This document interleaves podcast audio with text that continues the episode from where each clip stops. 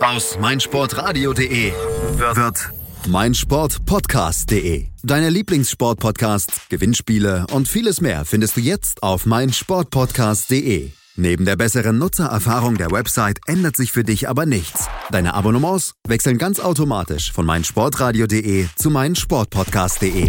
Du bist noch kein Abonnent? Einzelne Serien, Themen und ganze Sportartenfeeds warten auf dich. Schau vorbei und klick dich rein auf meinsportpodcast.de. 90 Plus On Air, der Podcast rund um den internationalen Fußball auf meinsportpodcast.de. Länderspielpause und damit nutzen wir hier bei 90 Plus on Air auf mein Sportpodcast.de die gewonnene Zeit, in der der Liga-Fußball ruht, um uns den Status Quo der großen Ligen in Europa anzuschauen. Jetzt sind wir bei der Ligue 1 gelandet, bei der Liga, die am wenigsten offen ist in dieser Saison, eigentlich auch schon in den letzten Jahren relativ selten sehr offen war, den Paris Saint-Germain, die Millionentruppe aus der Hauptstadt, die führt auch schon wieder nach 13 Spieltagen, nach rund einem Drittel der Saison mit 39 Punkten, mit der vollen Punktausbeute souverän die Tabelle an. 39 Punkte plus 38 das Torverhältnis, bester Sturm, beste Abwehr die spielen eigentlich in einer ganz eigenen Liga und dahinter die Verfolger Lille, Montpellier und Lyon, die sind schon 13, 14 beziehungsweise 15 Punkte weg. Eine sehr einseitige Geschichte, aber trotzdem eine Liga, auf die man schauen sollte, weil es ja auch einige Überraschungen, vor allen Dingen auch negativer Hinsicht gibt. Ich sage nur Monaco und darüber sprechen wir jetzt hier bei 90 Plus und R auf meinsportpodcast.de mit dem Ligue 1 Experten von 90 Plus mit Manuel Behlert. Hallo Manu. Servus.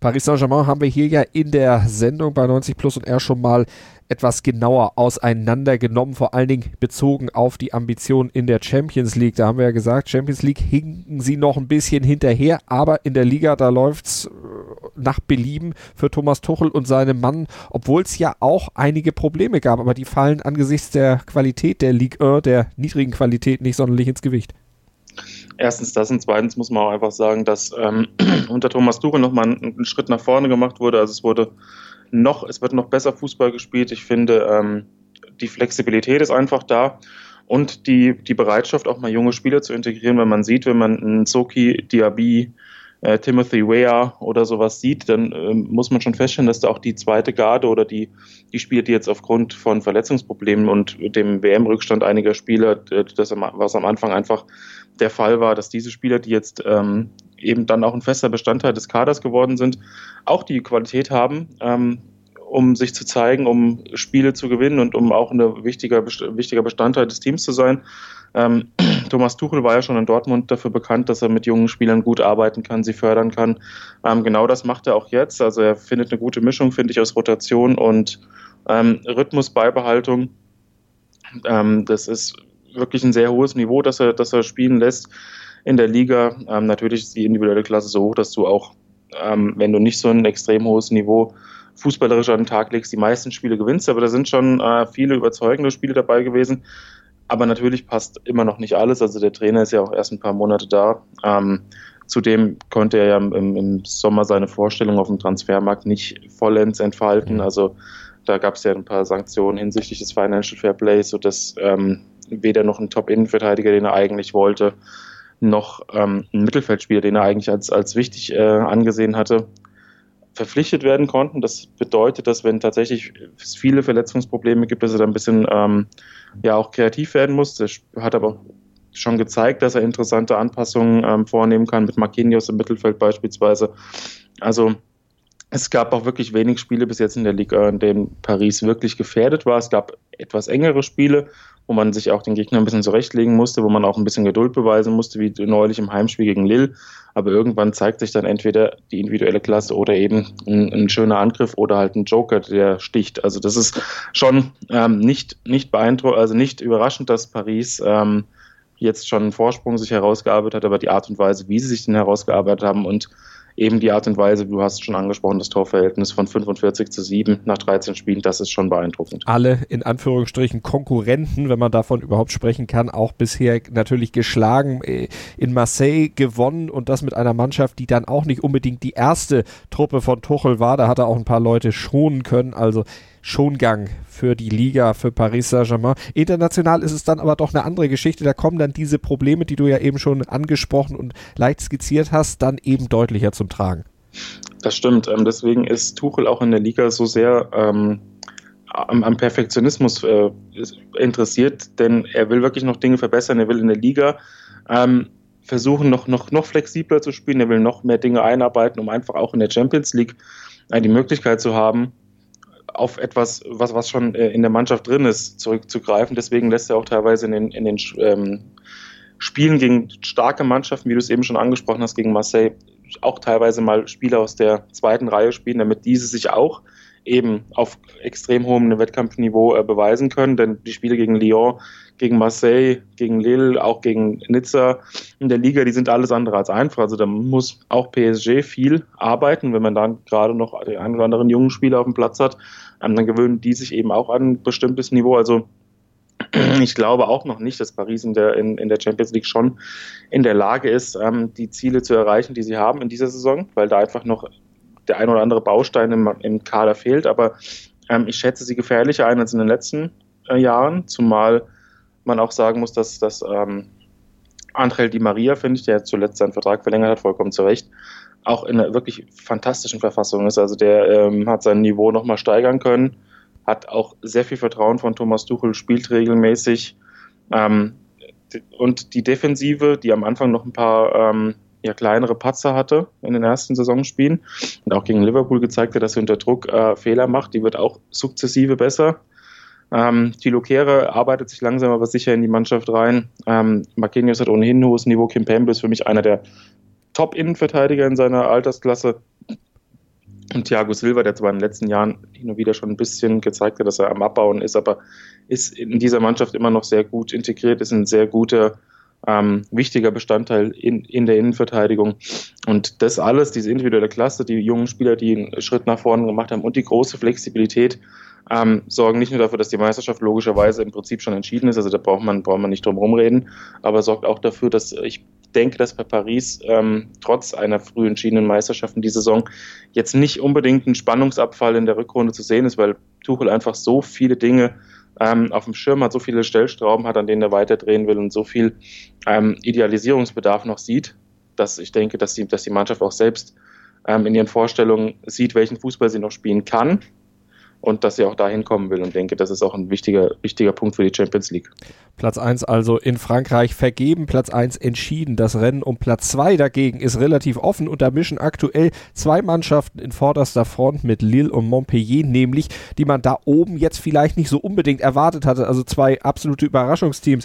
Manu, lass uns mal erst auf Lille gucken. Die kommen ja aus einem wirklichen solchen Jahr, haben sich aber da dann gut gefangen und mittlerweile auch richtig konsolidiert. Mit ein bisschen Anlauf, aber sie haben es geschafft.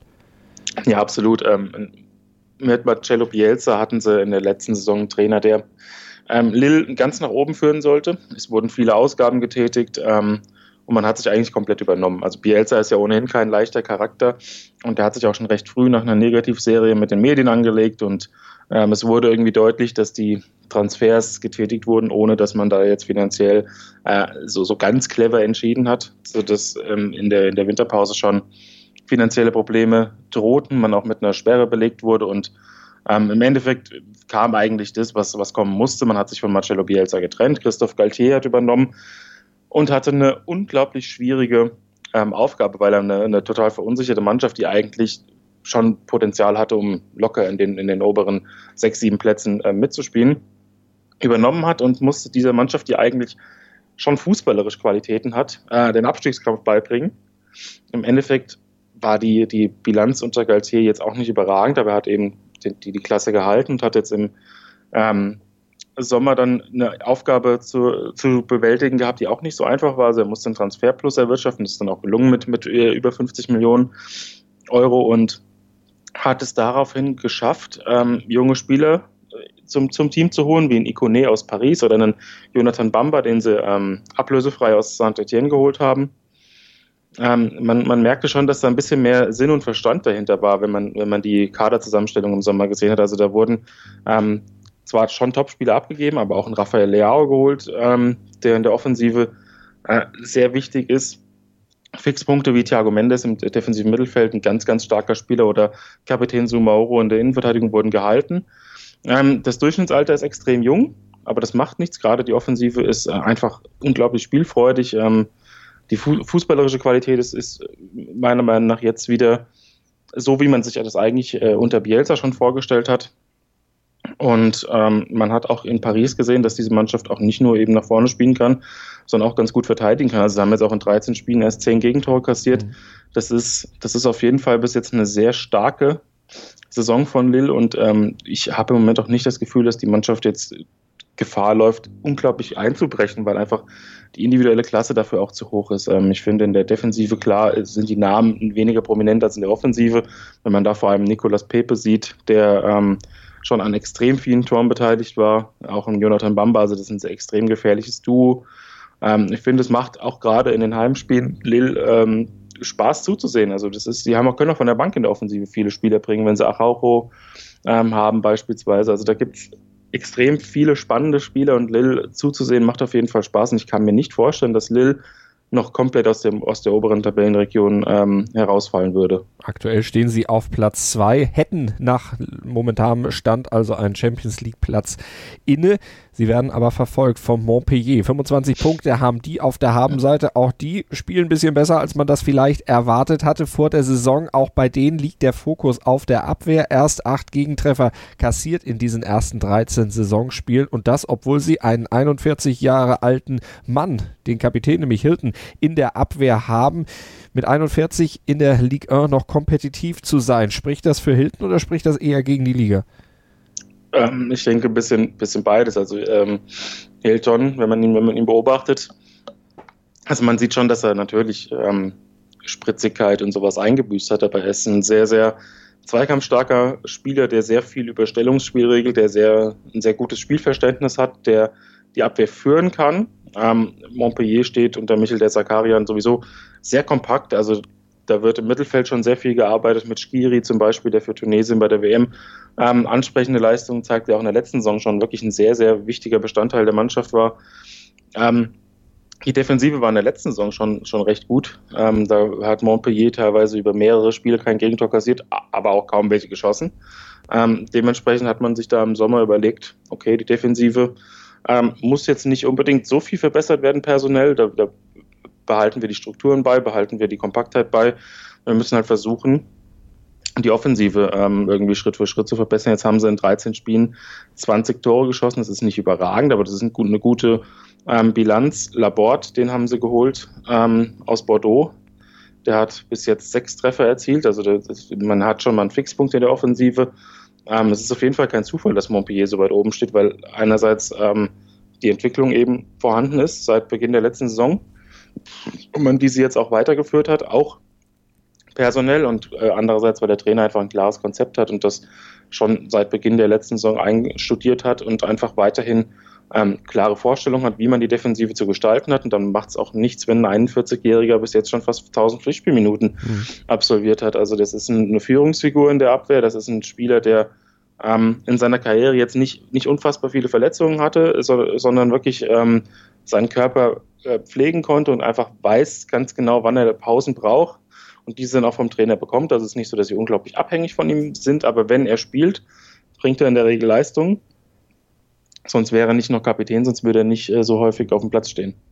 Erst zweimal verloren in dieser Saison Montpellier, aber jetzt erst in der letzten Woche, kurz vor der Länderspielpause, mit 0 zu 1 in Angers verloren. Da muss man jetzt nicht unbedingt äh, verlieren. Ist das jetzt vielleicht auch schon der Schwenk in eine andere Richtung, dass da natürlich einmal die Fehler offengelegt werden, die Montpellier dann eben auch immer noch hat, aber dass vielleicht auch dieser Trend, der zu Anfang so positiv lief, jetzt dann sich doch nochmal umkehrt, dass dieses über den Erwartungen spielen dann vielleicht doch noch etwas relativiert wird?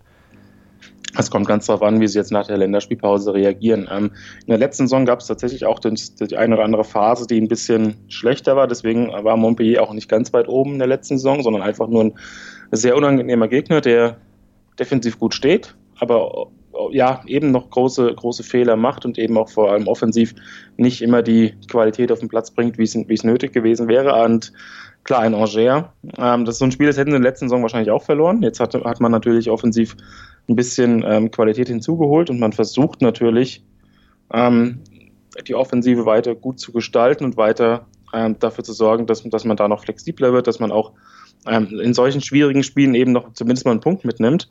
Ähm, ja, du sagst schon richtig. Ich denke, ich denke, die, die nächsten Wochen werden da entscheidend sein. Ähm, ich denke nicht, dass Montpellier die ganz große Gefahr jetzt läuft im Moment, ähm, da komplett einzubrechen, weil es gibt keine großen Verletzungssorgen. Die Mannschaft ist stabil, die Defensive ähm, macht ja auch wenige Fehler.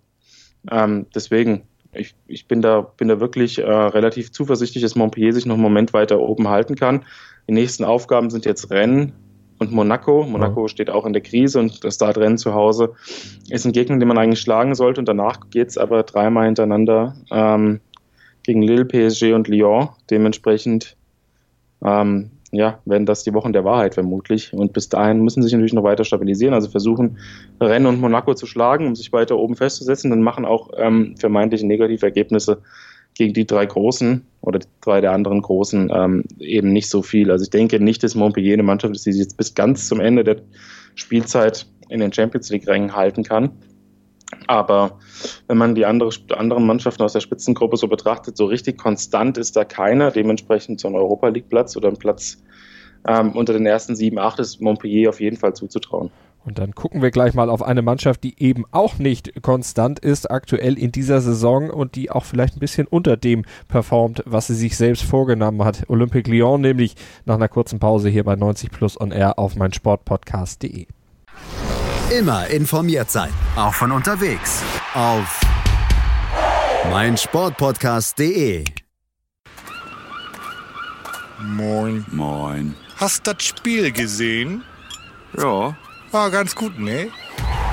Der HSV-Talk mit Sven. Ganz provokant gefragt, mit Adler werden wir abgeschieden? Analysen. Ich sehe das durchaus positiv. Hintergründe. Mit dieser Ausgliederung unterwirft sich die Fußball AG dem Aktienrecht. Und offene Worte. Das war einfach nicht schön. Ich will sowas nie wiedersehen. Der HSV-Talk. Jede Woche neu. Auf meinsportpodcast.de. Zwischenbilanz der Ligue 1 hier bei 90 Plus on Air auf meinsportpodcast.de mit Manuel Behlert und Malte Asmus. Und wir blicken jetzt, nachdem wir die ersten drei der französischen Liga nach 13 Spieltagen analysiert haben, mal auf den vierten, auf Olympique Lyon. Die hatten sich ja eigentlich vorgenommen, so in einer Liga mit Paris Saint-Germain spielen zu wollen. Das haben sie vor der Saison gedacht. Aber im Laufe der aktuellen Saison hat sich das alles ein bisschen relativiert. Nicht nur im direkten Duell gegen Paris Saint-Germain, wo sie richtig untergegangen sind, wo sie mit 0 zu 5 in Paris verloren haben haben und wo dann natürlich auch Mbappé vor allen Dingen brilliert hat mit seinem Viererpack. Aber Manu, das war nicht der einzige Grund oder der einzige Unterschied zwischen den beiden Mbappé, sondern da liegt noch mehr im Argen bei Lyon. Absolut. Ähm, Olympique Lyon hat im Sommer dann noch kurz vor Schluss, ähm, vor dem Ende der Transferperiode mit Mariano Diaz einen der Top-Torschützen verloren. Ähm, mit dem Bellet zwar einen wirklich guten Ersatz geholt, aber der braucht noch ein bisschen Zeit, hat jetzt drei Pflichtspieltore, also drei Tore in der, in der Liga erzielt. Ähm, muss natürlich auch erstmal ein bisschen aufgebaut werden. Und grundsätzlich muss man sagen, ähm, Olympique Lyon hat jetzt nicht das allerbeste Transferfenster hinter sich, hat in der Offensive die Breite ein bisschen verstärkt mit Terrier, der aber auch noch äh, Zeit braucht. Haben weiterhin eine sehr junge Mannschaft, eine sehr talentierte Mannschaft, gerade im Mittelfeld mit Aouan, Dombele oder Toussaint sind das wirklich sehr, sehr interessante Spieler. Aber ähm, das ist schon ziemlich häufig Hauruck-Fußball. Also so ähm, nach vorne hui, nach hinten fui. Also in, gegen Gorm, gerade vor der Länderspielpause, haben sie zwei Gegentore kassiert und das hätten auch durchaus mehr sein können. Ähm, ich finde, dass, dass es wirklich schwierig ist, die defensiv schwierig, äh, die Defensivprobleme in den Griff zu bekommen. 16 Gegentore aus 13 Spielen ist mit einer, äh, für eine Mannschaft, die sich selbst in der Champions League sieht und auch in der Champions League schon gute Leistungen gezeigt hat. Ich meine, die haben bei Manchester City gewonnen. Ähm, das kann nicht der Anspruch sein, aber auch in der Champions League zeigen sie die Defensivschwierigkeiten. Also sie haben in beiden Spielen gegen Hoffenheim zwar sechs Tore geschossen, aber eben auch sechs Stück kassiert. So dass man sagen muss, ähm, ja, es fehlt ein bisschen die Konstanz, es fehlt ja. auch die Kompaktheit in der Defensive. Ähm, es sind viele Spiele, in denen man führt, aber sich irgendwie nicht sicher sein kann, dass man das Spiel auch über die Zeit bringt. Ähm, die individuelle Klasse ist extrem hoch, wenn du in der Offensive siehst. Sie haben Depay, sie haben Bertrand Traoré, sie haben Fekir, ähm, eben die angesprochenen Aua oder Ndombele dahinter, die auch äh, wirklich offensiv in Erscheinung treten können. Haben mit Ferland Mondi auf der linken Seite einen extrem starken, auch offensiv geprägten Außenverteidiger. Aber es fehlt hier und da die Absicherung. Da muss Bruno Genesio natürlich jetzt versuchen, in den nächsten Wochen und Monaten da ein bisschen Stabilität reinzubekommen. Ähm, weil bis jetzt haben Lille und Montpellier die Patzer genutzt. Ähm, Marseille ist auch noch in Schlagdistanz, auch Saint-Etienne ist nicht weit entfernt von Lyon und ja, ähm, Champions League muss jetzt das Ziel sein, also eigentlich muss Platz 2 das Ziel sein. Paris ist, der Zug ist ja abgefahren, da ist der Rückstand schon 15 Punkte, äh, auf 15 Punkte angewachsen. Dementsprechend Lyon kann seine Ziele, und das, das oberste Ziel ist ja, sich für die Champions League zu qualifizieren, natürlich erreichen. Und ich sehe auch Lyon qualitativ als zweitbeste Mannschaft in Frankreich an, definitiv. Aber ähm, es gibt Probleme, die man in den Griff bekommen muss. Und es gibt Probleme, die so in der letzten Saison eben noch nicht vorhanden waren, wie eben die großen Defensivschwierigkeiten. Also das war in der letzten Saison deutlich, deutlich besser. Ähm, man hatte nicht so häufig das Gefühl, dass ein Spiel noch kippen kann, wenn Lyon geführt hat. Und da muss jetzt angesetzt werden in den nächsten Wochen. Und Probleme hat auch Olympique Marseille, auch in der Defensive. Die haben schon 21 Tore kassiert nach 13 Spieltagen, stehen aktuell auf Platz 6 und liegen damit deutlich hinter den Erwartungen, aber auch hinter den eigenen Möglichkeiten. Denn mit dem Kader müsste eigentlich deutlich mehr drin sein. Der Kader ist gut, aber nicht sehr gut. Ähm, ich habe in der letzten Saison Olympique Marseille schon ein bisschen kritisch gesehen. Ähm, sie waren zwar im, im Finale der Europa League, aber das war für mich fußballerisch echt nicht so überragend. Ähm, sie waren extrem abhängig von Spielern wie Tauvin oder Payet. Das ist auch in dieser Saison wieder der Fall. Also es muss sehr viel mit individueller Klasse ähm, gelöst werden. Ich finde, auch die frühzeitige Verlängerung mit Rudi Garcia ist zwar ein Vertrauensbeweis, aber ich weiß jetzt nicht unbedingt, womit er das ähm, verdient hat. Also sie haben jetzt bis 2021 verlängert. Ich sehe da jetzt nicht eine riesengroße Entwicklung unter Garcia, auch international nicht. Ähm, ich sehe auch keine, keine spielerische Idee, also eine Idee schon, aber ich, sehe da nicht ähm, keine, keine große Entwicklung, keine großen Fortschritte. Also es ist auch in dieser Saison wieder so, dass sie von Tour Payet abhängig sind. Die beiden liefern natürlich, ähm, aber defensiv ist das ja mittelmäßig. Ähm, Luis Gustavo wird weiterhin zwischen der Innenverteidigung und dem defensiven Mittelfeld hin und her geschoben. Die Außenverteidiger sind auch nicht, nicht das alleroberste Regal. Ähm, Strothmann wurde auf der 6 geholt oder im zentralen Mittelfeld, um der Mannschaft noch ein bisschen mehr Kompaktheit zu verleihen. Das funktioniert auch noch nicht so, wie man sich das vorgestellt hat. Und das allergrößte Problem, unabhängig von den Defensivschwierigkeiten, ist natürlich das, die Mittelstürmerposition. Also mit Germain und Mitroglou hat man zwei Stürmer, die ab und zu schon treffen, die auch ähm, ja in der Liga jeweils drei Tore erzielt haben. Aber im Sommer wollte man eigentlich einen qualitativ extrem hochwertigen Mittelstürmer verpflichten, hat, hat lange an Mario Balotelli gebaggert, hatte aber am Ende dann irgendwie keine, keinen richtigen Plan B. Moussa Dembele war noch, war noch ein Kandidat, der ging dann aber eben nach Lyon.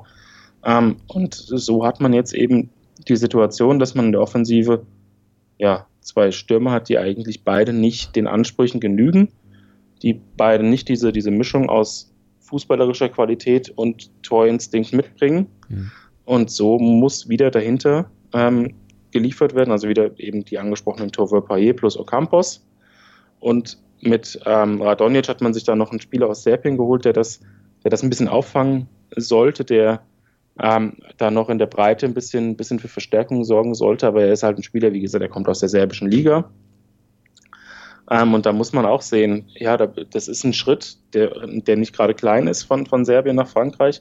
Und ist vor allem auch ein Schritt, den er noch nicht ähm, wirklich gehen konnte, weil er ist ein Joker, er, ähm, Rotationsspieler spielt auch äh, ab und zu, aber ja, es, er bringt noch nicht die Qualität auf den Platz, ähm, die man dann erwartet. Also die, der Qualitätsverlust, wenn man, wenn Tove Payet oder Ocampos nicht spielen und dann eben ein Radonjic oder ein G spielen, der ist zu groß und dann ähm, muss das natürlich irgendwie von den Mittelstürmern abgefangen werden. Das ist eben auch nicht der Fall. Also Marseille hat noch einige Schwierigkeiten. Vielleicht, ich weiß nicht, wie die finanzielle Lage im Moment ist, vielleicht können sie auf dem Wintertransfermarkt noch tätig werden, aber einen Top-Stürmer ähm, bekommst du im Winter in der Regel nicht. Also Probleme bei Marseille und äh, Probleme äh, ist fast noch ein geprahltes Wort, wenn man auf die AS Monaco guckt. 19. in der Tabelle, gerade mal einen Sieg gefeiert in dieser Saison, nur sieben Punkte geholt aus 13 Spielen, 12 zu 22 Tore, das Torverhältnis. Monaco versinkt momentan im Chaos, komplette Katastrophe. Absolut. Wir haben ja am Anfang der Saison schon einen Podcast über Monaco gemacht, ähm, wo wir über die Krise gesprochen haben unter Leonardo Jardim. Und da haben wir schon ähm, uns schwer getan, irgendwie Lösungsansätze zu finden. Also wir haben gesagt, Defensive muss stabilisiert werden. Das ist das A und O. Das hat Jardim damals gemacht, als er nach Monaco kam. Ähm, aber es war irgendwie abzusehen, also nicht, dass es, dass es so eine schwierige Saison wird, aber es war abzusehen, dass, dass, man, dass es nicht immer gut gehen kann, wenn man Schlüsselspiele abgibt und sich dann nur mit oder fast nur mit Talenten versorgt. Ähm, klar wurden auch Spieler geholt, die schon eine gewisse Erfahrung haben, ähm, mit Shutley oder auch mit Golovin, der zwar noch jung ist, aber eben auch schon das Spiel in Moskau tragen konnte. Ähm, aber wenn Schlüsselfiguren gehen, wie beispielsweise bei, wie es bei Lemar der Fall war oder bei Fabinho, ähm, dann, dann, ist es, dann ist es schwer, wenn, das, wenn du jedes Jahr wieder aufs Neue eine Mannschaft zusammenstellen musst und jedes Jahr wieder aufs neue Dinge einstudieren musst, mit dem Wegfall von extrem hoher individueller Qualität. Ähm, Monaco war in der letzten Saison schon gut, aber nicht mehr so gut, wie es, zuvor war. Also da, hat, da wurde diese, diese Umbruchsphase ähm, genutzt und da haben, hat man wirklich gute Spieler verpflichten können. Aber es blieben halt eben auch noch Stützen in der Mannschaft und das war jetzt in dieser Saison nicht der Fall. Also auch Moutinho als ähm, erfahrener Part im Mittelfeld ist weg und man, man hat so ein bisschen die Homogenität im Kader vermisst. Also das war eine Anhäufung von Talenten auf vielen Positionen, gerade im offensiven Außenbereich. Goebbels, Grandeur, ähm, Bula, das sind viele Spiele, die haben einfach noch kaum Erfahrung. Ähm, und die, die, Rotation, die schon zu Beginn der Saison äh, durchgeführt wurde von Jardim, hatte auch keinen, keinen wirklich positiven Effekt. Also er hat durchgewechselt, er hat, die Unsicherheit wurde noch größer, die, der Rhythmus war überhaupt nicht vorhanden. Ähm, er hat dann in der Champions League wieder ganz andere Formationen gewählt. Ähm, es war einfach so, dass, dass sich keine Mannschaft einspielen konnte, es konnte sich keine, kein Defensivverbund einspielen. Ähm, in der Offensive war es dann auch noch der Fall, dass ein Falcao, der zuvor regelmäßig traf, jetzt ähm, auch eben nicht mehr das Ganze alleine regeln konnte. Ähm, das Defensivzentrum oder das Mittelfeldzentrum wurde auch immer ausgetauscht. Golovin auch noch nach der WM erstmal verletzt gewesen. Also ein Spieler, der maßgeblich ähm, im, im, Zentrum als Schlüsselfigur fungieren sollte, sofort erstmal nicht zur Verfügung gestanden. Ähm, und man hat irgendwie gesehen, dass Jardim verzweifelt versucht hat, eine Lösung zu finden, aber die nicht gefunden hat. Und deswegen hat Monaco dann auch die Reißleine gezogen und ihn entlassen. Und dann kam Thierry Henry und ähm, ja, mit ihm wurde es dann eigentlich noch schlechter. Ja, Thierry Henry, äh, seine erste richtige Station als Trainer, hat er sich damit einen Gefallen getan, seinen Job als Co-Trainer bei der belgischen Nationalmannschaft, den er ja dem Vernehmen nach äh, quasi unentgeltlich gemacht hat, dann aufzugeben, um sich dieser äh, Aufgabe in Monaco zu stellen. Gut, die Verbindung Monaco-Henri, die sind natürlich da irgendwo eine Verpflichtung des Herzens auch, aber in der Situation dann äh, als Neuling da reinzukommen, schon echt schwierig. Das ist extrem schwierig. Klar, ich sehe es auch so, dass es eine Herzensangelegenheit ist, aber ähm, ja, Henri hat ja auch häufig ähm, durchblicken lassen, dass er selbst eine, sich eine, eine, große Aufgabe zu Beginn auferlegen möchte und ähm, viel größer kann die Aufgabe ja jetzt nicht sein. Ähm, ich finde, ähm, auch er hat gleich am Anfang das ein oder andere Problem äh, gehabt, sofort auch wieder mit Verletzungen zu kämpfen. Da sind neulich vielen, glaube ich, acht oder neun Spiele aus. Ähm, hat jetzt 4 zu 0 zu Hause gegen Brügge in der Champions League verloren. Also das ist schon Wahnsinn. Und man hat eben auch im Spiel gegen Paris gesehen, wenn man so nach dem 0 zu 2 auf die Ersatzbank geguckt hat, ähm, es hatte irgendwie keiner so richtig ähm, Feuer in den Augen. Also es war so nach dem Motto, bloß nicht mich einwechseln. Ich habe keine Lust, jetzt auch noch hier ähm, komplett hergespielt zu werden. Also das ist, äh, es ist überhaupt gar kein Selbstvertrauen da natürlich. Wo soll es auch herkommen, wenn man jetzt in der Champions League schon vier Stück gegen Brügge kassiert? Ähm, in der Liga schon fünf Punkte hinter dem rettenden Ufer steht. Ähm, die, der junge Kader, es gibt kaum Leitfiguren, an denen man sich irgendwie hochziehen kann. Und Ori hat so eine Situation natürlich auch noch nicht erlebt als sowohl als Spieler nicht, als auch als Trainer nicht. Ähm, dementsprechend wird das sehr, sehr interessant zu sehen sein, wie er die Mannschaft da jetzt moderiert, wie er die Mannschaft da versucht herauszumanövrieren. Mhm.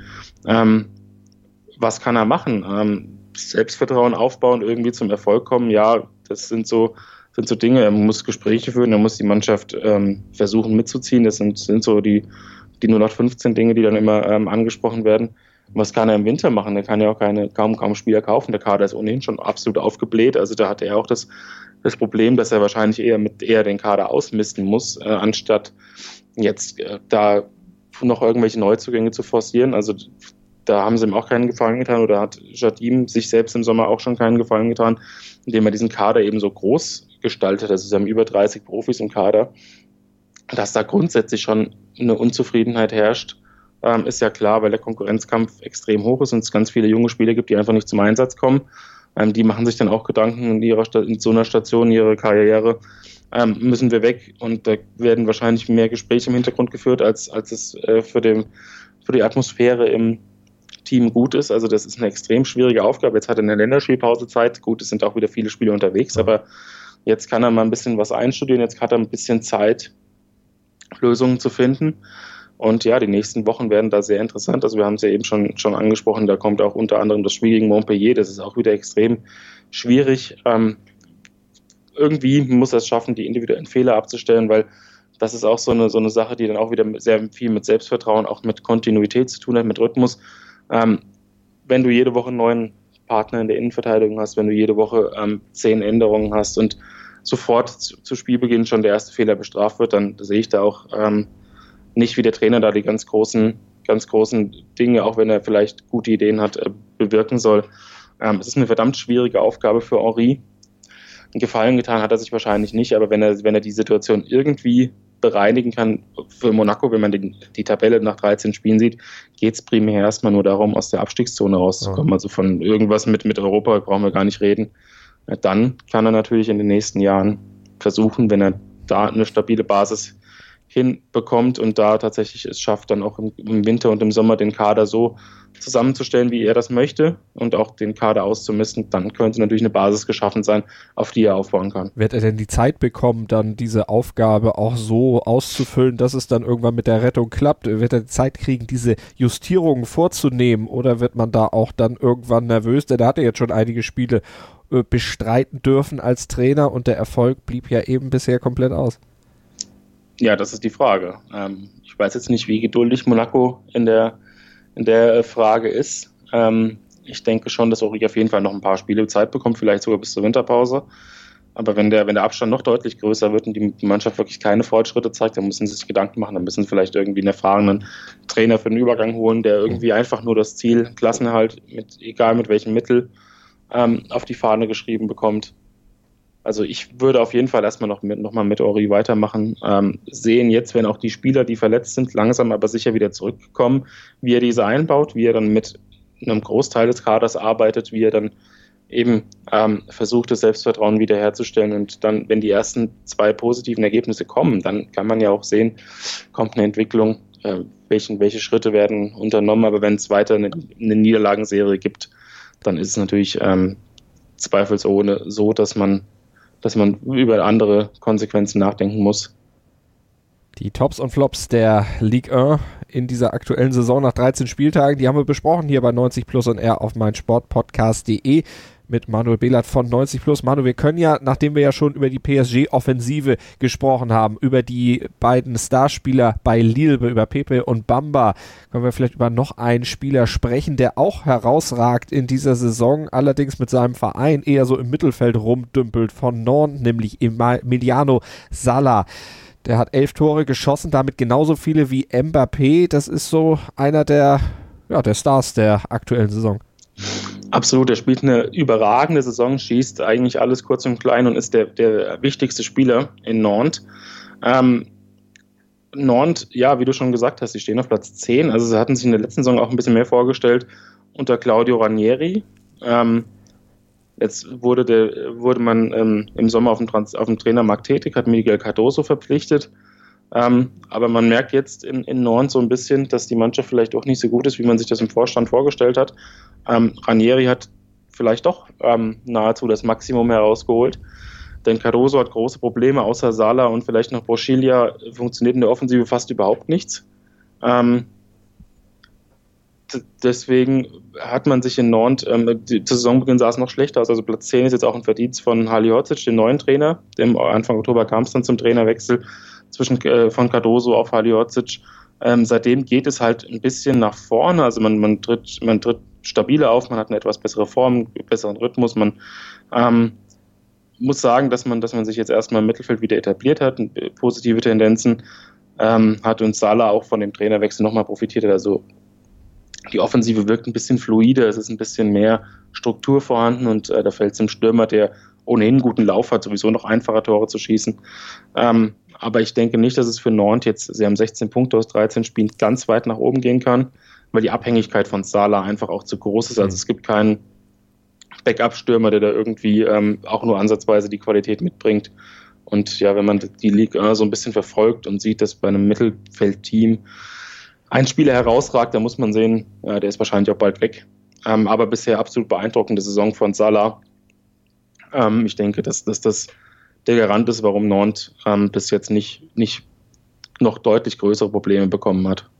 Und was ansonsten noch passieren wird in dieser Saison in der Ligue 1 in Frankreich, das werden wir natürlich in regelmäßigen Abständen hier bei 90 Plus und R auf meinsportpodcast.de überprüfen, dann nochmal nachschauen, wie es bei Paris Saint-Germain steht, wie es bei den Verfolgern steht und ob Monaco da unten aus dem Niemandsland der Tabelle beziehungsweise aus der Abstiegszone, denn ins Niemandsland, da würden sie ja sicherlich gerne rein wollen, dann tatsächlich auch rausgeht und die Saison dann für Thierry Henry und seinem Mann am Ende positiv ausgestaltet werden kann, zumindest nicht im Abstieg endet. Das überprüfen wir alles hier bei 90 Plus und R. Vielen Dank für heute an Manuel Behlert.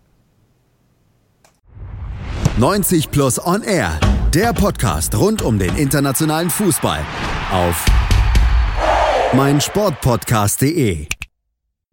Hören, was andere denken auf meinsportpodcast.de. Ich habe mich natürlich schockverliebt, weil die war wirklich ganz, ganz klein. So begann die Mensch-Hund-Beziehung zwischen Christina und Tierschutzhund Frieda. Und wie es danach, nach dem ersten Moment der Verliebtheit, so weiterging und welche Klippen es danach zu umschiffen galt, das hört ihr in der neuen Ausgabe von Iswas Dog, dem Podcast für harmonische Mensch-Hund-Beziehungen. Iswas Dog? Mit Malte Asmus. Überall, wo es Podcasts gibt.